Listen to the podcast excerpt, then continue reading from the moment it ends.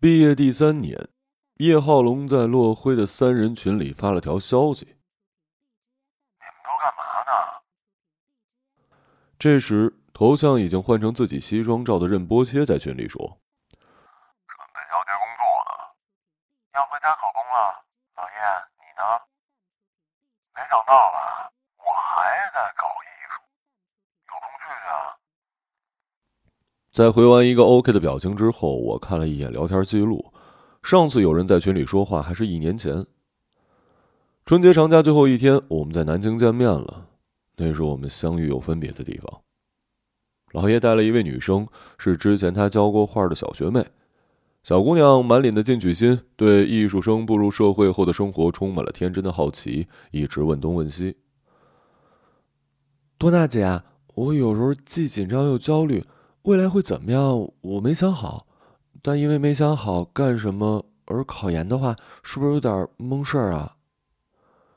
任波切笑而不语，老叶也笑，一时间饭桌上充满了欢乐的气息。我掏出了细荷花，磕了一下桌面，没抽，抬头看窗外，嘴里说出了那句陌生又熟悉的话：“没有人给你指路的。”那你们是怎么认识的呀？女生问：“此时我的思绪飘向了窗外。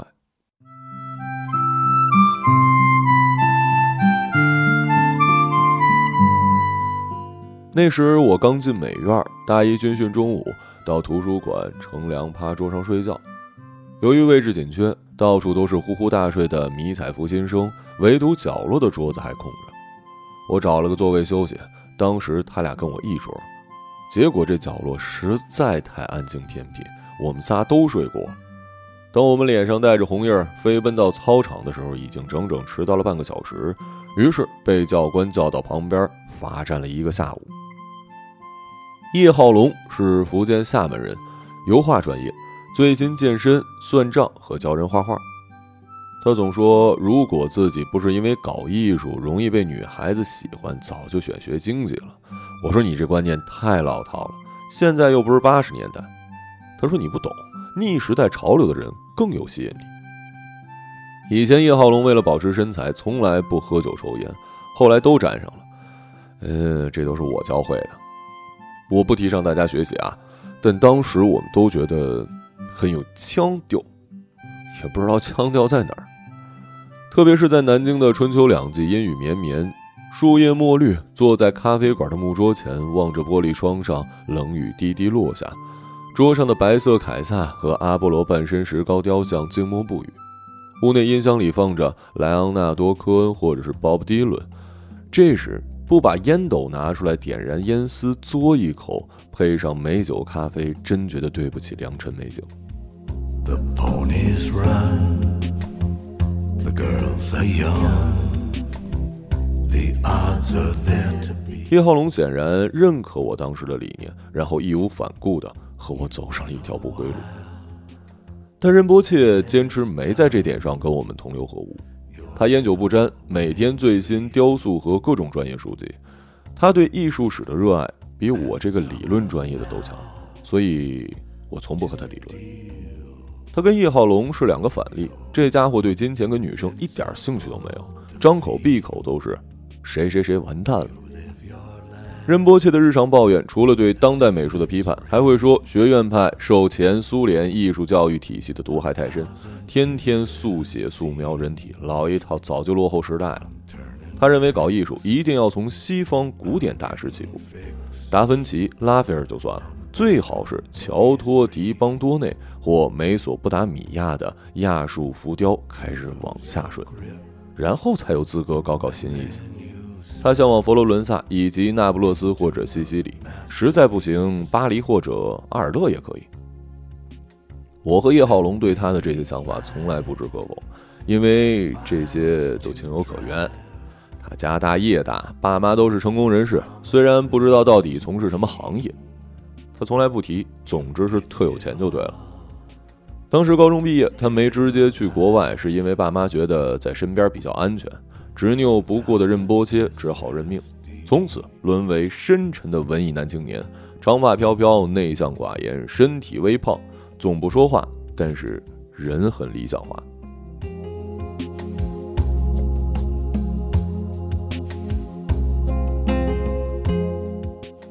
想当初，我超常发挥，考上美院的理论专业。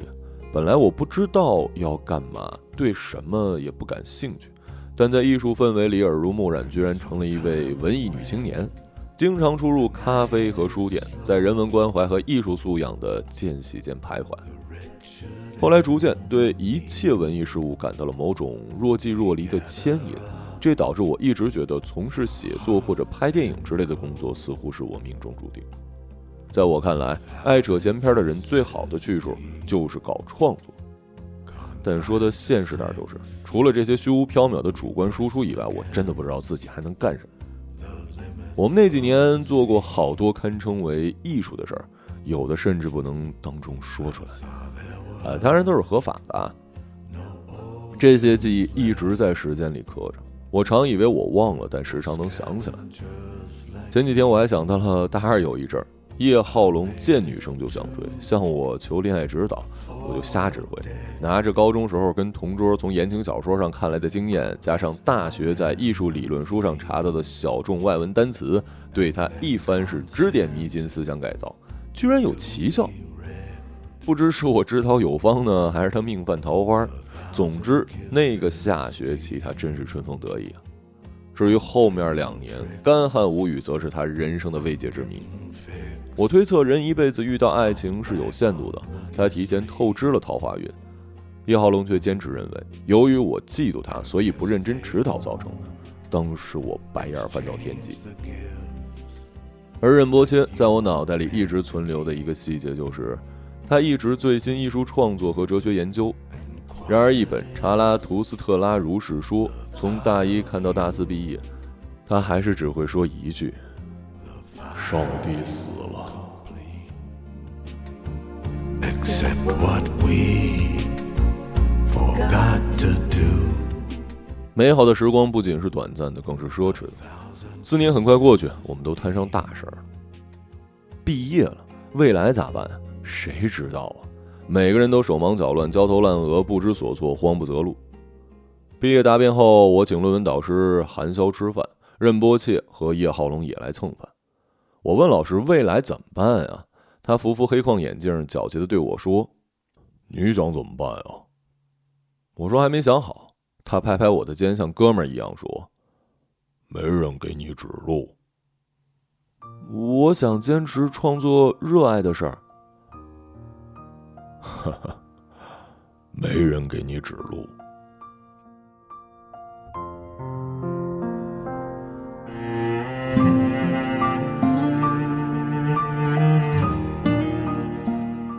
叶浩龙没过多久就找到了之前一起做过私活的学长，对方告诉他自己开了一个校外绘画培训班，你来教，保证你月入两万。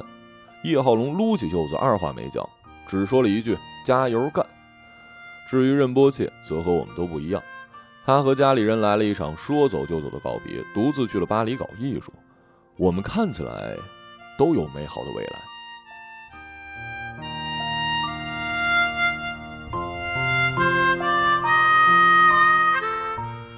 然而，幻想永远是幻想，现实是我们都被生活教育了一顿。我在鼓楼区租了一小房间，靠写稿跟文艺评论维持生计，但各种甲方的接连不靠谱，让我的生活捉襟见肘。我突然发现，原来钱那么重要，衣食住行都要钱，再没有比宿舍还要实惠的地方了。后来走投无路，我只好找了个班上。但上过班的人都知道，除非你是经历异于常人，否则每天那点破事儿会让你身心俱疲。我又是那种有一点事儿悬着我就吃不下饭、睡不着觉、浑身难受、满面愁容类型的人，每天想着我该怎么办，自己就这样认命吗？在看到其他写作朋友蒸蒸日上的生活的时候，浑身不自在，又埋怨自己无能，又困扰于为什么找茬的甲方们能活得好好的，而我明明是被欠钱的一方，还特别难受。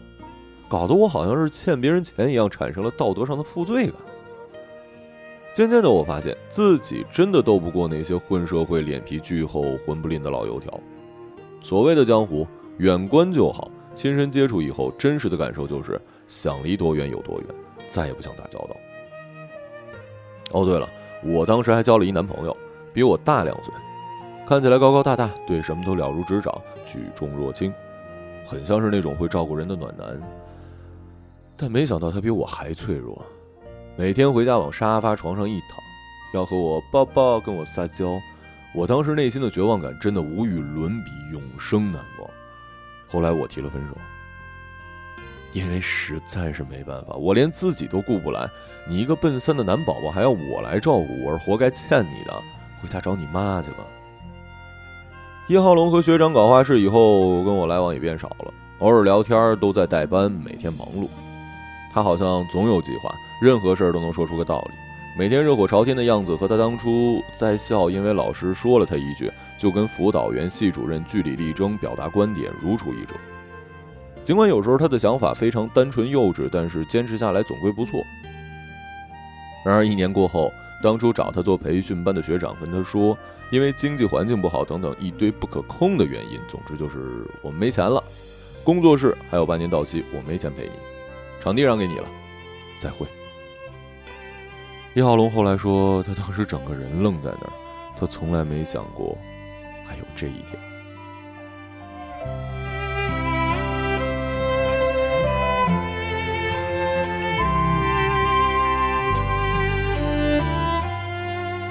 任波切当初是我们中最有骨气的人，他拿自己从小到大的存款仔细思考一番。觉得此地容不下自由艺术家，于是跑到巴黎做独立艺术。他以为巴黎生活会像是波德莱尔写的《巴黎的忧郁》那样，人都倦了，萎靡不振，睡起了午觉。午觉是一种甜美的死，睡者在半醒的状态体味他的消亡的快乐。他想到的是海明威说的：“无论走到哪里，巴黎永远在你身边。”然而半年后，任波切弹尽粮绝的回来了。他说那边开销太大，不为什么，隔三差五就被抢劫。每次准备据理力争的时候，又想想为了活命还是算了。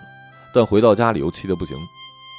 自己创作的画作呢，觉得真的很不错。结果在欧洲根本就是石沉大海，无人问津。理想跟现实之间的差距已经装下了整个亚欧大陆。于是，在某个阳光很好的下午，任波切坐在莎士比亚书店门口，喝下一口咖啡。抬眼见路边一对老年夫妇衣着整洁，颤颤巍巍扶着对方走路，他一下子脑海里涌出了这句话。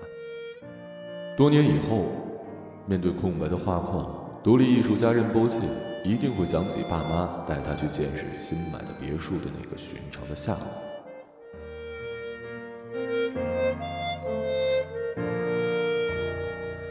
第二天，任波切买了机票回家，父母大喜过望，往事不休。让他到企业当起了副总经理。这些年，我们都心照不宣，没好意思找对方相聚。在我觉得自己的人生只能这样的时候，因为学籍问题回学校办证明。在学校，我碰到了在办公室抽烟、喝咖啡、聊天的导师韩潇。韩老师，没人给你指路，这句话出自哪儿啊？呵呵，是个传播的原理。啥原理啊？你别蒙我啊！一句不明所以、含糊不清的话，只要被不断的传播出去，目的就达到了。我请你吃饭吧，老师。下次一定。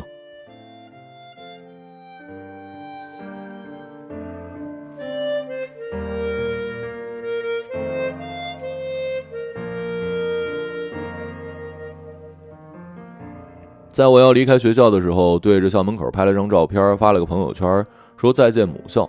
一分钟以后，叶浩龙评论我：“你也在，我也在呢。”他私信我见面寒暄：“最近怎么样啊？你觉得我怎么样啊？”我们还是问问任波切最近怎么样吧。我们决定找任波切，电话、微信一顿轰炸。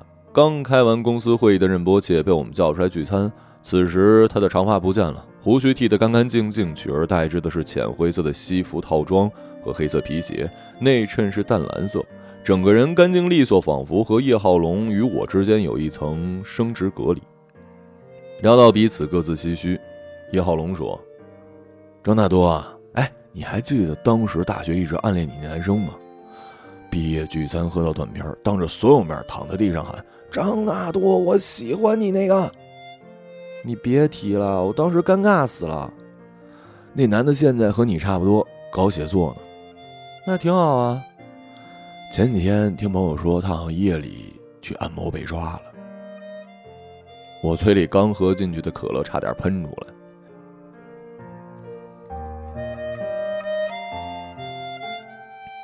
任伯切说：“你还记得当年毕业嘉年华的时候，我跟室友在楼上看到人群密集的楼下，有个校外的猥琐男趁机猥亵女生，被保安和路过的男生追击，摁在地上当场抓获。在保安努力维持秩序的同时，我们在楼上吹起了《太阳照常升起》，前奏一起，楼上楼下所有人一身鸡皮疙瘩。远远听到隔壁几栋宿舍楼敲着铁盆振臂高呼：‘再来一个！’”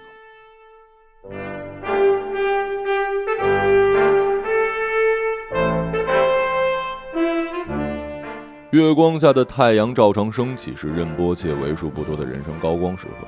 尽管吹小号是他的室友，但他好像因为参与了伟大的历史进程，与有荣焉。一号龙问任波切最近感觉咋样？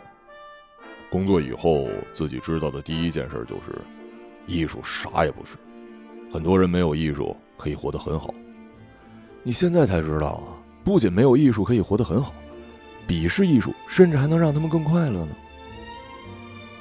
任波切沉默了一会儿，但这并不能代表什么。重要的是个人的选择。叶浩龙掐灭烟头，没接他的话，而是站起来：“我有个提议，其实早准备跟你们讲了。我准备搞个艺术工作室，场地就是学长留下的，学生作品可以来这里卖，我们的作品也可以卖。让张纳多来建公众号、微博。”任伯杰可以从家里拿点资金继续画画，我开培训班，这模式一定跑通。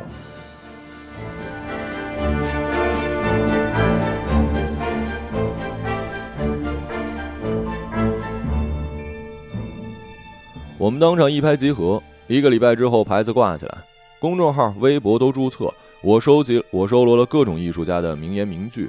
对应起自己仅有的艺术史知识，每天发布推送，还搞了抽奖活动，求校友转发，让学弟学妹兼职来写稿宣传。任伯切换上了一身工装，开始创作，工作也辞了。他爸开车过来堵我们门口，让他回去。任伯切直接报警。他爸说：“你个兔崽子，当初就不该让你学艺术，把人给学傻了。”不过最后还是叹了口气，独自驱车离开。总之，一切看起来蒸蒸日上。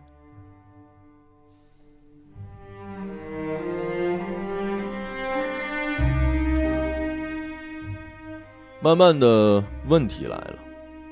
问题永远都会来，早晚问题。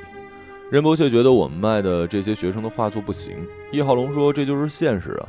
你以为你以为的好就是好吗？你这种人教人画画就是误人子弟。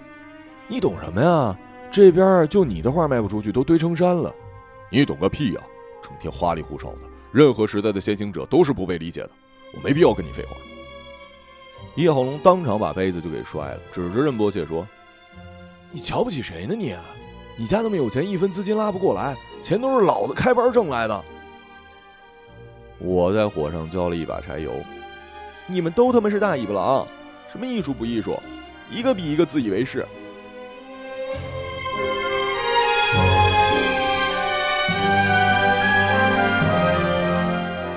那段时间我也很郁闷。”和我一起写作的几个人已经开始出书、当编剧，甚至跟组拍电影了。有的版权已经卖了几十万，开始自由创作。我呢，我焦头烂额，在这发公众号跟微博，在这卖我根本不感兴趣的学生画作，一眼望不到头。我也不知道自己为什么对他们生那么大气，可能对熟悉的人就是容易这样。那天以后，我们都知道这事儿坚持不下去了。一个月之后，三人协商散伙，各奔东西。我开始收拾东西去了北京，去投靠之前写稿认识的一位姐姐。她每天朋友圈都是奋斗努力，一片向上，时不时说自己和哪个导演合作，又晒了很多照片。我准备好了简历，她给我内推应聘公司编剧。我以为我的才华足够，但是错觉很快就被打破了。我仿佛永远没有办法满足需求，在连续不断的打击下，开始怀疑自己。北京的空气干燥的，我的嘴唇开裂，鼻血直流，满脸起皮。凌晨醒来，望着漆黑的天花板，我不知道自己在坚持什么。我好像本来就没有梦想，我只是在追求一种感觉。当那种文艺的感觉失去了扎实的基础，成为虚无的幻想，我所从事的一切，都成为了让自己喘不过气的累赘。从朋友圈看到叶浩龙把场地退了，回福建老家开始精销茶叶，继续跟朋友合伙开花市。他特地要了在海边的位置，说海风能激发他的灵感。他也开始学习八卦、梅花易数、塔罗牌、星座以及计算机算命。任波切重新回到老爸公司，继续当他的副总经理。他爸差点和他绝交，但其实拿他根本没办法。我们依然很自觉的在分离之后没有和对方联系。这个春节我们相聚，我对那女，这个春节我们相聚，我对那女生说了那句：“没人给你指路。”女生若有所思，但更多的是不理解，但但还是尴尬的笑笑表示礼貌。这没关系，其实本来就没什么对错，做了就是对的。你也不知道下一步怎么办，但这不就是生活吗？吃完饭以后，大家到楼下准备告别。一号龙让女生先回去，转身对我们两个说：“我有个计划，你们感兴趣吗？”我急忙说：“没兴趣。”老叶哈哈大笑：“开玩笑啦！哎，对了，老任，我把工作交接给别人。”你这副总经理，好好的说不当就不当了，你准备干嘛呀？你当总经理啊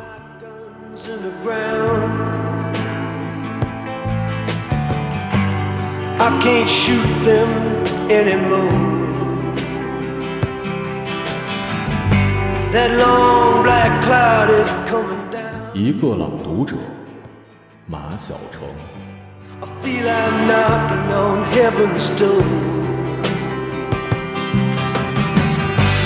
knock, knock, knocking on heaven's door.